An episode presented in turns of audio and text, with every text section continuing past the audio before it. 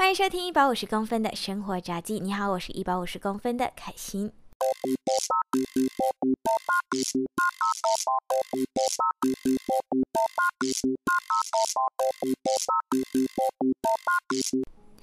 今天的这一集节目呢，原定会是在昨天的晚上九点钟跟大家见面的，也就是星期四晚上九点啦。但是因为最近的工作真的是比较多一点，比较忙碌一些，所以呢就 delay 了我的这一个进度，就让我没有办法 呃在预定的时间内录制，然后就也导致这个剪辑的工作就变慢啦。所以就是非常的不好意思，因为呢有听众朋友就问我，就昨天呃就是星期四。的下午的时候就问我说：“诶，今天有 podcast 吗？因为我可能还没出 post 吧。”然后他就我就很心虚的跟他说：“不好意思，没有，因为我太忙了，还没有录呢。”对，所以就是就拖了大家啦。因为也有昨天也确实星期四晚上也确实有听众朋友守在线上，就等着我的节目上线。哇，真的是非常感谢呢。但是呃，可能因为没有追踪我们的 Instagram 或者是 Facebook 的关系，所以就没有看。到呃，我在现实动态其实有发说，诶，我们今天的节目呢会有 delay，真的是非常的不好意思，让你。等了一下下，真的很不好意思啦。就是也可以提醒大家一下，就是要订阅我们的节目。呃，就是除了我们的这个 YouTube 之外呢，也要去追踪我们的 Instagram BTRice underscore podcast，还有就是呃我们的脸书啦，就是 BTRice 大茶饭。追踪起来呢，有任何的消息 update 的话，都可以在上面第一时间得知啦。好的，那今天呢就回归正状，然后就是想说，呃，今天的这个主题啊。原本呢，其实我一开始是设想说啊，我们再来聊工作好了。但是我觉得真的不能再聊工作了，因为呢，再聊下去真的会变成抱怨大会。因为你知道，职场上面确实会有很多不顺心的事情啊，又或者是哦，怎么有这么多奇怪的事情？但是我觉得，呃，就是在这份工作上面，可能。我的抱怨会比感恩来得多，所以呢，还是先算了算了算了，先不要再聊工作了，不然的话呢，就会变成说 我的这个节目就会变成很多的负能量吧。所以呢，还是就想说，我们来聊一点轻松的话题好了。那轻松的话题呢，主要就是最近啊，就已经在迈入八月份，已经八月中了嘛，然后就想一想，诶，不知不觉自己来台湾就快迈入第四年了。对，没错，就是时间过得非常的快。其实我来台湾是因为。呃，我的学制的关系嘛，我是一个二加二的学生，所以我的大三、大四是在台湾完成，然后呃，就是也毕业一年了，所以就是已经满三年了啦。那满三年迈入第四年，所以就真的觉得非常的快吧。就二零一八年的时候，我其实是在准备着要出国，然后呃，就是二零一八年的这个时间点吧，就要玩的去玩，要跟朋友见面的见面，因为我知道。一飞出国，可能就是不是上三五天就可以再次见到彼此的，就连你即便是在马来西亚都好啊，也很难跟你的一些朋友约到面，就是有时候要约也确实蛮难约的，所以更何况是你要出国了呢？好，Anyway，就是来台湾也快四年了嘛，所以呢，在这一段就是在台湾生活的一些时间啊，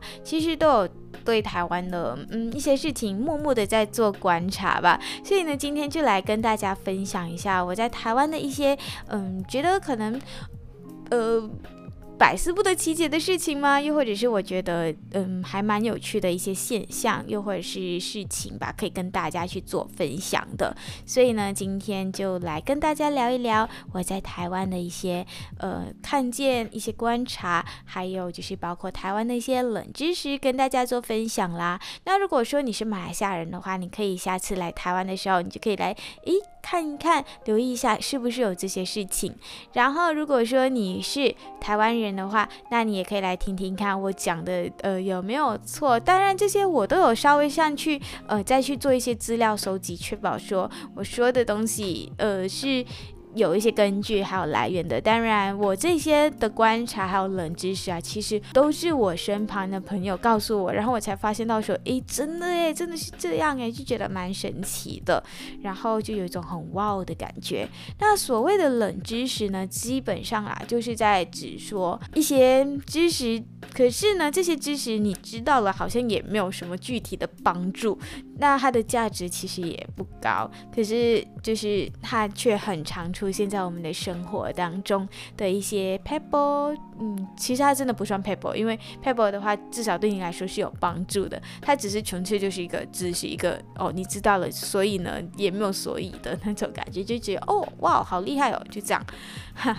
好吧，那当然，呃，有一些是冷知识，然后有一些真的是百思不得其解的东西，我到现在也是没有办法，嗯、得到一个解释的。部分那个的话，我就会放在最后的部分来讲，因为呢，呃，我确实有在 Instagram 上面就问我的朋友们说，特别是留台过的朋友，留台或留台过的朋友，就问他们说，诶，你们在台湾生活的这段期间啊，有没有什么觉得还蛮奇怪的现象？然后你很想就是想不透的之类的，所以呢，这里就跟大家去做一些分享。好的，那就进入到了我们今天的这个。的第一个冷知识，那这个冷知识呢，其实跟我的生活真是非常息息相关，特别是各呃留学生的生活息息相关啦。因为我们其实来台湾还蛮不方便的，特别是如果你是在嗯、北部以外，就是台北、大台北地区以外的话呢。基本上，呃，交通可能就其实蛮不方便的，然后就是必须要骑机车啊什么的。但是这就先另外谈，就来谈一谈我自己在台北的这个生活最常遇到的事情，就是搭捷运。我搭捷运呢，基本上都是每天都在搭，星期一到星期日的这一段时间呢，我是天天都在搭捷运的。就是，嗯、呃，平日的话去工作嘛，然后，呃，周末的时候就去教会这样子。所以呢。嗯，搭捷运基本上就是我的常态，我的每天的 daily routine。只不过像是现在的话，疫情关系，可能六日就没有去教会，就是在线上的关系，所以就诶稍微少了一点。But anyway，呃，我要说的是，就是这个冷知识呢是跟捷运有关的。其实捷运的冷知识啊是有蛮多蛮多的，但是嗯，我今天就来分享两个好了，就是我在那个捷运上面的一些小观察。其实这个呢，也是，呃，后来才发现到的。第一个比较明显的观察呢，就是，呃，捷运有，就台北的这个捷运啊，它有不同的线嘛，就有，呃，棕色线啊，就是文湖线，然后松山新店线，绿色的，然后，呃，综合新芦线。橘色的，红色的是淡水新义线，然后还有一个是蓝色的板桥线、板南线，对，板南线。好，然后呢，这五条线呢，其实他们的进站声音啊，就捷运进站的那一瞬间啊。他们都会响起不同的进站歌声，所以呢，这边其实也可以跟大家稍微的分享一下，我觉得还蛮有趣的。就是你到每一个不同的捷运站啊，都有他自己的一个专属歌声，那这边就可以播放给大家听听。这个呢是中和新芦线的，然后这是我最常听到的。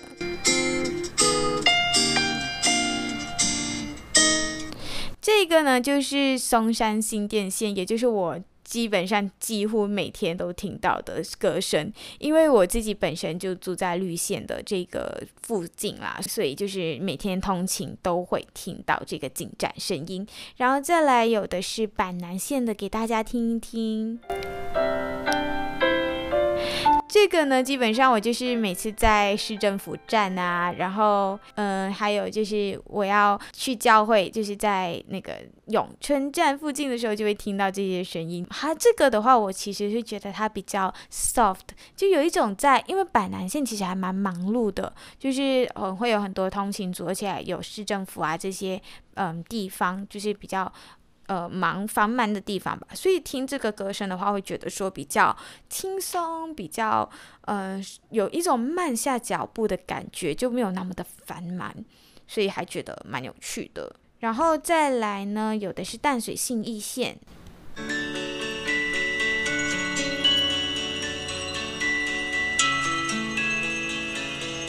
这是淡水信义线的一个声音。呃，其实我不太确定这个收音效果会不会很好了。反正就是想表达的呢，呃。就是这些捷运的声音啊，都还蛮特别的，就是他们都有经过设计，然后再来就是呃，还有一个比较呃特别的话，就是哦，还有环状线，对，环状线呢是在今年，环状线的话是在今年吧，如果没记错，去年底今年头的时候开始通车的，然后我们我家附近呢也是有这个环状线，所以。可是我比较少搭啦，可以也可以给大家听听看。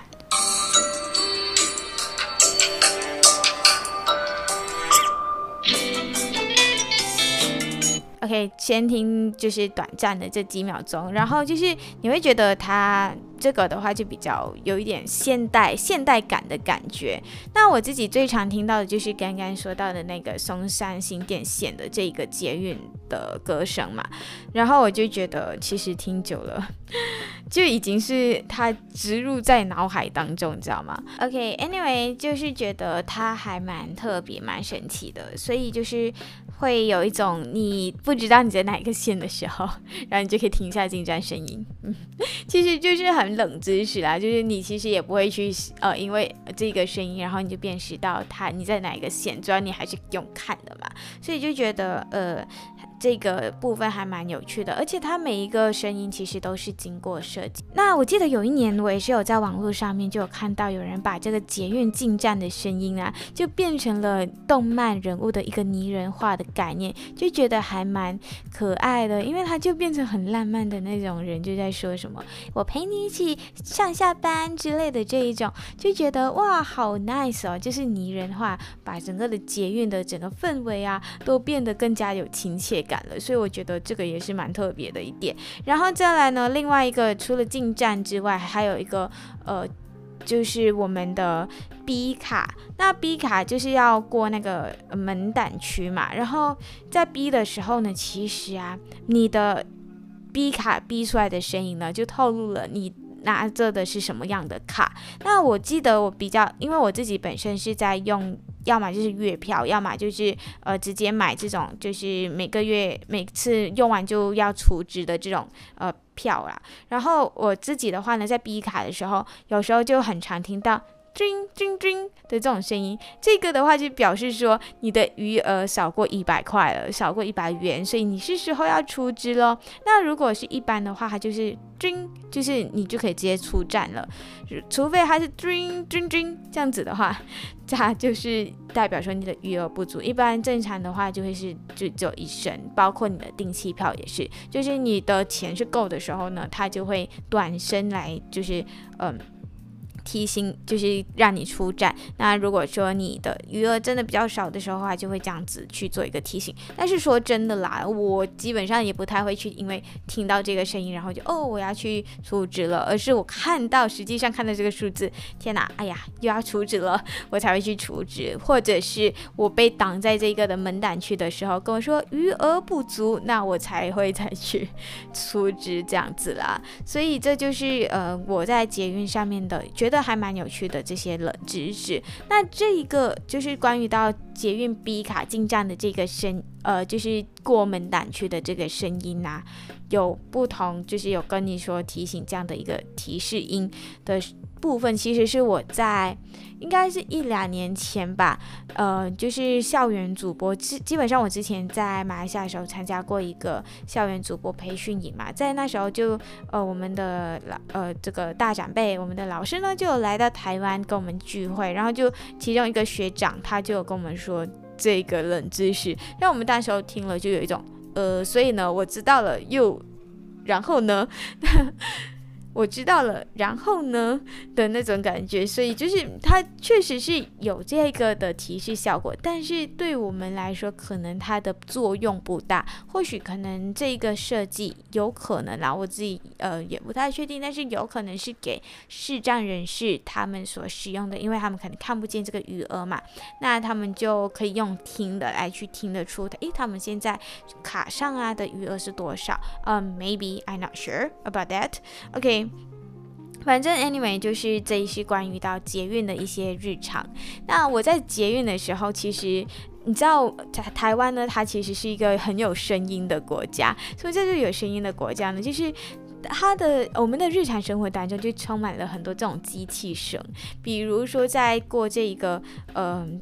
进捷运站里面，那就储值机，它就会有这些机器嘛。然后机器的时候不是有 machine 的声音，就是呃 robot sound。然后嗯、其中像是这一个储值机的话，它就会有什么，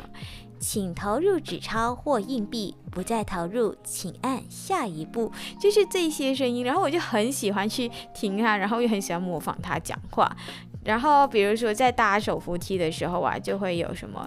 紧握扶手，站稳踏阶，就是他整个节奏啊，还有他讲话的方式，我都觉得很好笑。还有像是在捷运里面的这些呃广播提示声，也是会觉得嗯蛮有趣的。什么嗯，比如说印象比较深刻的话，就是在捷运里请佩戴口罩，若不若违规者将什么罚款高达。五万块之类的吧，然后就觉得常常这样听下去，就是会蛮洗脑的，也觉得蛮有趣。好，那下一个呢，就是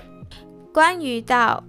我最近听回来的一个冷知识吧。这个冷知识的话，是我的同事跟我说的，就是在嗯、超商便利超商的这个自动门啊，呃，就会有一个数字。就会贴了一条东西，然后下面呢就会有数字。那这一个东西呢，它其实还蛮特别的，就是我们一般上可能会注意，可是我不知道它是来干嘛的。然后我同事有一天下班的时候，我们就一起去捷运站，然后他就跟我说：“哎，我们跟我跟你们说一个冷知识哦，就是。”你看到那个小七上面的那个门口有一个数字吗？你知道那个数字是干嘛的吗？我就跟他说，那那是干嘛的？他就说那个啊是如果有遇到便利商店有遇到一些什么抢劫犯啊，还是遇到一些犯罪的时候，那这一个呢就是用来去判定这一个犯人他的身高是多少的，那就可以协助破案这样子。我就觉得哦哇，这个设计还真的蛮有趣的诶，就是很聪明的一个设计啦，就是因为。像是闭路电视啊也可以直接拍摄到这个人长得多高，所以就是呃，对于呃这个的便利商店来说是一个很有效的方式。然后，因为我自己本身是在做呃通路行销的一个小员工，一个行销人，然后呢也会发现到说，其实 Seven 啊真的是。很多个据点呢，它应该有五千个，嗯、在在台湾呢就上千上就是五千个，我找到的数据是五千个的这一个据点，五千个分店，然后我就觉得真的是很神奇，而且呢是同一条街，有时候啊就是同一条街可能就会出现两家到三家。而且不仅仅是 Seven 有这样的一个情况，像是 Family Mart 啊等等，全家这些都有这样的一个状况。我就有遇过，嗯、我在有一次我去工作的时候，就发现到，诶，就是我这边这条街上有一家 Seven，然后正对面呢，这是正对面哦，你就可以看到另外一家 Seven 在你的前面，就觉得，嗯，这样子的话会不方，就是为什么要？呃，这样子呢，就是会很竞争吗之类的？也可能他们是同一个老板啊，I don't know。反正就会觉得，嗯，为什么需要那么多的便利商店呢？还有我看过，也有真的是真的是，呃，可能两百公尺以内吧，就有另外一家同样的便利超商，就觉得，嗯。Why？那他不是会打架吗之类的？但是就是很神奇的是，基本上啦，你只要是做呃 Seven 跟全家的话，它的这个。都算蛮稳定的，而且呢，在台湾的这个呃 Seven 啊，或者是 Family Mart 等等的这些便利超商、便利商店呢，真的是太方便了。它真的是 convenience store，就是嗯、不像马马来西亚，我不知道马来西亚现在的状况有没有好一点。但是之前马来西亚的话，我进去纯粹就是可能买一些嗯、东西，但是我基本上我要买东西，我都不会想到 Seven，因为一来东西很贵，二来选择少，三来嗯、呃、就是。我除了储值，好像也没能干嘛的。可是现在 Seven 在马来西亚应该有比较进步一点了啦。然后后来全家也入驻马来西亚了嘛，所以那时候好像也有比较好的一个呃状况。然后全家也其实蛮受欢迎的。对，我要讲的是，在台湾的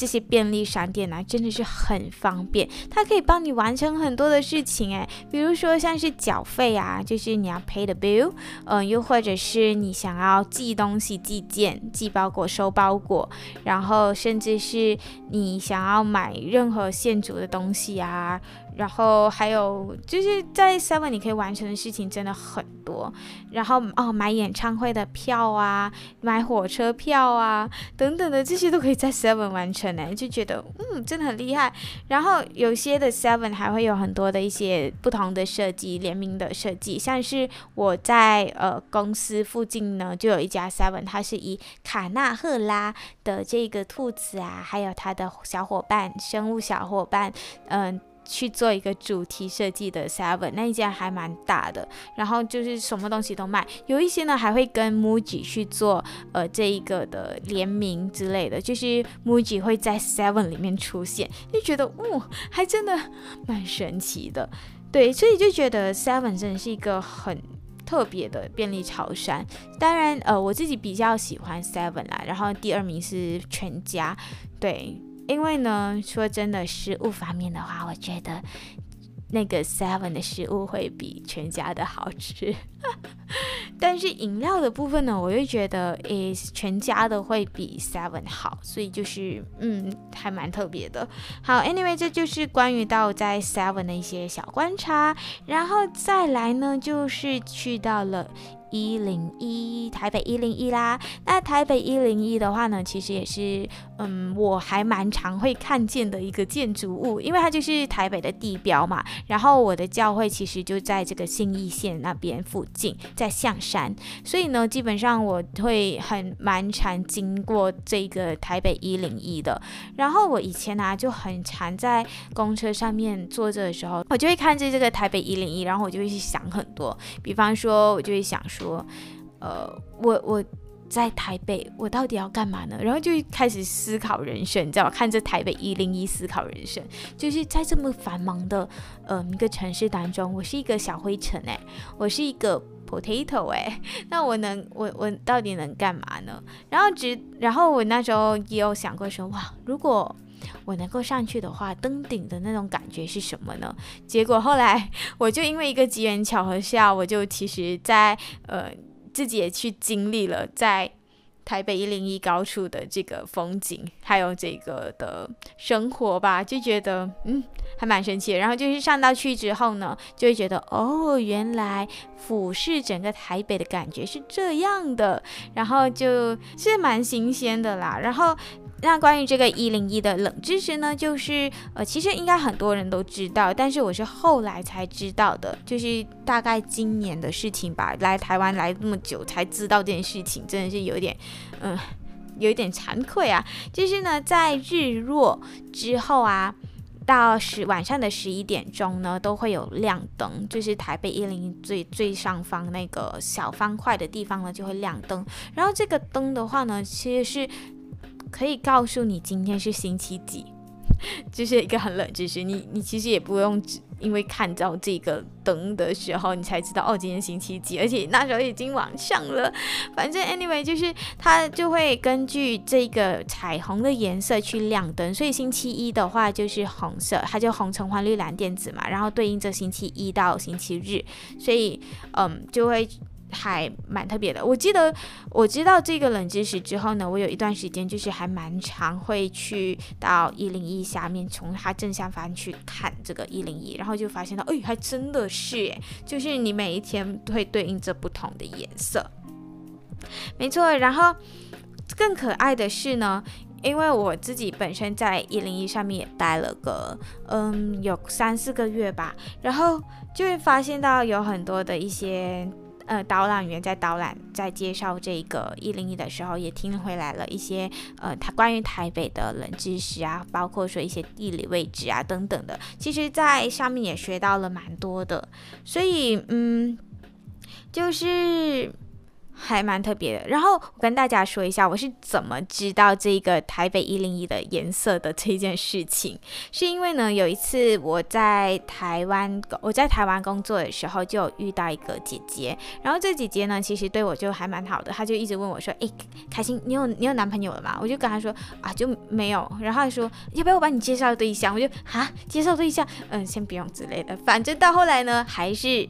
被介绍对象了，anyway 就去跟那个呃，当然就是不是就是 single date，而是我的朋友也在场。然后这个姐姐就是这姐姐也在场，然后有另外呃两个男生这样子，就是以一个联谊的方式啦，就出来吃吃饭，然后聊聊天这样子。然后呢，后来就是有聊一聊，就跟我说，诶，你看，就刚好看到台北一零一啊，就去散步的时候，然后呢，这个对方就跟我说，诶，你知道吗？这个一零一哦，它每天都会有不同的颜色。我就看着他，真的假的？我在那个一零一上面工作，可是我竟然都不知道这件事情，真的是太离 谱。苦了吧，然后后来也就是因为他跟我分享这件事情之后，我就嗯就会默默的在观察，嗯，今天星期几是很 很无聊的时候就会看一下，特别是我最常看到的颜色呢，应该就是紫色吧，还有靛色和紫色，因为就是星期六和日嘛，去教会的时候就会还蛮常看到这两个颜色的。然后嗯，对，就是这样子，就是关于到颜色部分。然后因为讲回到这个 dating 啊，我就很想分享，哈哈。呃，然后后来这个嗯联谊呢，算是蛮失败的吧，反正就是没有下文啦。然后所以呢，我以后看到这个台北一零一的时候，我就会想起这个男生，但是就就纯粹就想到他跟我分享了这个知识，就 Thank you for sharing，耶、好的，然后这就是关于到台北一零一的一些小故事分享了，也关于到这个亮灯的时间啊，刚刚也有跟大家讲到，它其实亮灯呢是在我晚。像就是日落之后就会一直亮到十一点，然后我记得我有一次走在捷运的走去这个捷运的路上啊，就会经过看到这个台北一零一嘛，然后我就就是走着走着，然后就看着他的时候，就发现到，哎，为什么他的灯突然熄掉了？原来已经十一点了，还真准时啊，这十一点就熄灯，就。还蛮难过的，怎么我我就十一点了还没到家，才正要准备回家，就嗯，好吧，有点小心酸。好，and OK，这就是关于到一零一的一点小分享，可以给大家下次来台湾啊，又或者是你在台湾的话，也可以来观察看看，就是它的这上面的亮灯呢，就会依据每个。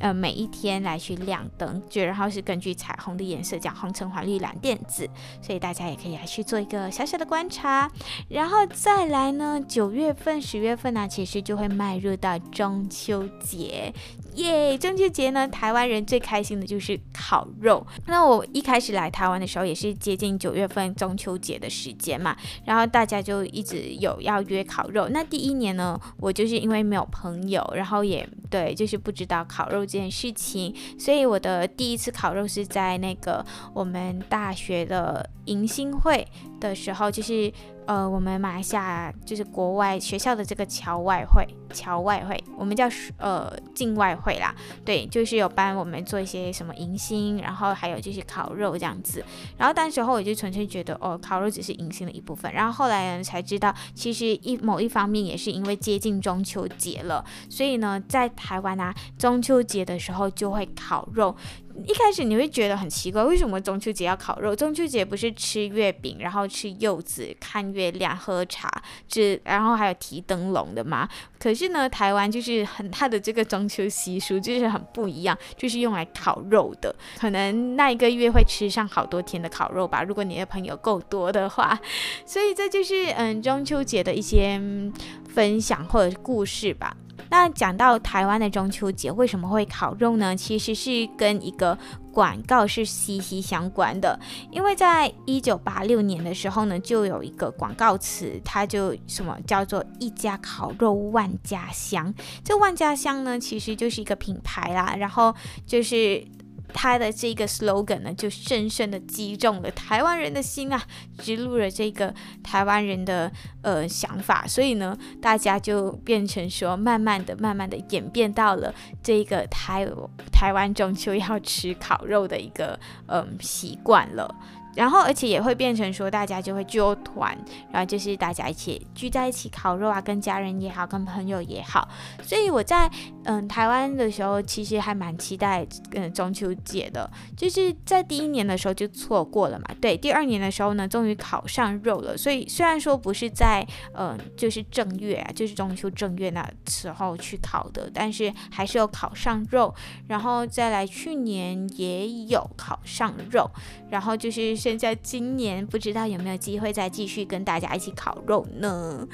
好，Anyway，这一个冷知识呢，其实是我在上课的时候听回来的，是因为我在呃上课的时候啊，老师就跟我们分享到这一点，然后我那时候听了就觉得。哇哦，如果没记错的话，那时候应该是在谈论着台湾的一个跟风状况吧。因为台湾的跟风状况其实是真的还蛮严重的，就是很厉害。就是你会看到很多人很喜欢排队，然后排队的时候还会有人走过来问你说：“哎，不好意思，你们是在排什么队呀？”之类的。然后他们听完之后就哦好，然后也跟着排队，哼。所以，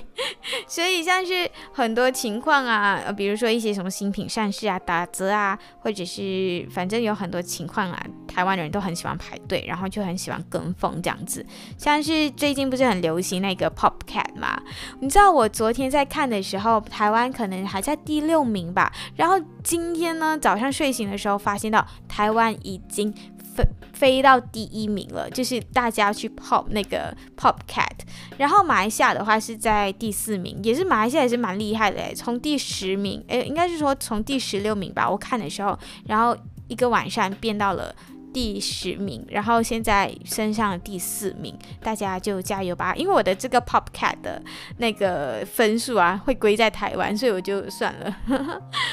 好，Anyway，这就是关于到这个烤肉的部分，所以也希望说真的，今年有机会可以烤肉吧。然后再来第五个冷知识，其实我觉得第五个这个呢还比较有用一点啦，它不算冷知识，它只是一个生活的。尝试吧，就是我当时候我搬来我现在住的地方的时候啊，这个房东呢就在窗口上面贴了两条胶带，就是大大的 ads，就是它是透明胶带啦，可是还是可以看得出来上面贴了东西。那时候就觉得很奇怪，为什么要贴？而且我有一次也会有有看到房东上来，就是我们的呃公共空间这边去贴这一个的房呃这个的胶带在玻璃上面。然后我就很好奇，然后就有自己上去查，然后才发现到说，诶，原来贴胶带的用意啊，他们就是嗯，比如说窗口是长方形的嘛，他们就会贴一个大大的 X 或者是米字来去做一个防风的作作用，也就是防台风啊，因为台湾会有台风嘛，然后如果这个风太强的话呢，很有可能会把这个的。呃，窗口吹裂，吹呃，然后让这个的玻璃就四溅，然后弄到你的家很脏啊，又或者是伤到别人，伤到自己这样子。所以呢，贴这个 X 或者是贴胶带，用米字形或 X 字形呢去贴的话，是可以去阻断或者是减缓一些呃台风带来的伤害。就是因为在这个玻璃的中心点啊，其实是整个。窗口整个玻璃最弱的地方，所以如果嗯贴了这个胶带的话，它就可以增加这个玻璃的韧度，让它没有那么容易就是风吹一吹，然后就很容易脆化，然后就爆掉这样子。所以某一方面来说，也是保护自己的一个作用啦。嗯，然后这个方法呢，我看其实看过很多，诶，就有的人说是有用，有的人说可能不太有用，但是它主要还是有减缓到的功效，还没有一百八先担保说你的镜子这么贴了，你的玻璃这么贴了就不会爆，它只是有一个很大的趋缓作用，所以 anyway，我目前来说都是很安全的，暂时这个台风还没有对这个呃窗口造成太大的呃造成影响啦，那。嗯，我之前也是很想要把这个胶带撕掉，就觉得天啊，很很像在贴什么符咒的感觉。但是知道了它的作用之后，就留着吧，因为它毕竟是用来保护自己的。但是呃，我房间的就是透明的，它不是那种什么土黄色的胶带，那就还好。不然的话，真的是还蛮丑的，你知道吗？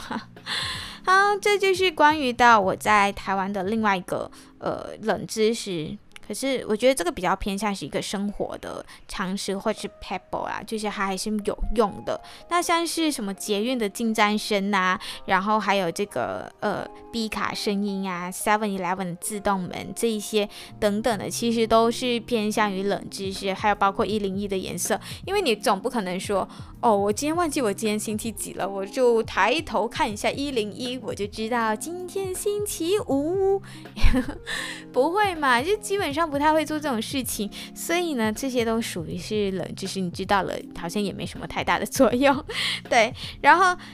最后最后呢，就是要跟大家来分享一下，嗯，冷知识的部分就到这个的窗口贴胶带啦。那剩下的呢，就是关于到我在台湾百思不得其解的一些东西吧。那第一个百思不得其解的呢，就是大部分的厕所都没有水龙头，就是 pipe。我真的觉得这是很大的困扰诶，因为在马来西亚基本上我都是用水居多，而且说真的，用水会比用卫生纸来的呃卫生很多啦，所以就会觉得哦，去到。这些厕所的时候啊，没有派会很麻烦。一来就是你有时候上一个使用者弄到很脏的话，你至少还可以用水冲一冲，把那个桌垫啊什么的弄干净吧。但是台湾就是没有 pipe，而且呢，不只是我有同感，你知道吗？就是呃，很多马来西亚的朋友啊，甚至是印尼来的朋友，也是有这样子的一个困扰，就觉得为什么厕所里面没有 pipe，厕所里面没有水龙头？我。我少数见到厕所有水龙头的，依着我教会的教，我教会的厕所，所以我很爱我教会的厕所。然后再来呢，还有，嗯，就是除非有免治厕所啊，就是免免治马桶，那这个的话相对来说也比较方便一点。但是呢，我还是觉得有水龙头是一件很方便的事情。就是有时候真的你看到很，你很想上厕所，可是就是那个桌垫啊什么太肮脏了，你很想要冲掉，可是就是没有办法，我就会很生气，然后就想说算了，我就不要去好了。可是。好的一点就是在于台湾的厕所大部分还是干净的啦，对，不然的话真的没有派没有这个水管这件事情啊，我真是觉得很大的困扰，真是百思不得其解啊。然后再来呢，也是厕所的部分，就有朋友就留言说，就是他们的厕所，嗯、台湾的厕所呢是没有办法丢卫生纸的，应该是说马桶没有办法丢卫生纸啊。我一开始我来台湾时候，我住的第一个住处啊，它其实就是厕所是马桶是不能丢卫生纸的，因为丢了卫生纸它就会冲不下去，然后就阻塞，然后那时候就真是超崩溃的诶，就是很麻烦。然后就是那个马桶啊，就没有办法通水嘛，所以就会变成说很不卫生，因为你的像是你的便便呐、啊，然后你的尿液、啊、什么的，你擦一擦就丢在那一个垃圾桶里面了，就觉得很肮脏，很不卫生，就是好烦哦。就连我现在进公司，我的公司厕所也是一样，就是它的这个马桶没有办法去。嗯，冲掉这些卫生纸。主要我听说啦，其实现在的马桶大部分，如果是你比较新式的话，都可以冲掉卫生纸，但是还是有很多旧式的地方是没有办法冲卫生纸的。所以呢，那些卫生纸啊，就丢在那个垃圾桶里面，然后就定期去丢。我还是觉得很不卫生，很肮脏啊！但是真的是。没有办法，这也是马来西亚人来台湾觉得很困扰的一件事情。然后就是再来，嗯。当然，现在也是有一些就是可溶性的呃卫生纸是可以丢到马桶里面的。然后台湾有开始在教育这件事情，但是说真的，你有时候也不太确定说这个卫生纸到底是不是可溶性的卫生纸，你还要先去了解你的这个 tissue，你的这一个呃卫生纸是用什么材质去制作的，你才有办法丢。诶，像马来西亚的话，管你的，反正就丢一丢，冲一冲就算了。虽然说有时候还是会阻塞啊，但是阻塞的几率。真的是蛮低的，对，但是台湾这一点真的是，嗯，有待进步吧，我自己是觉得。好，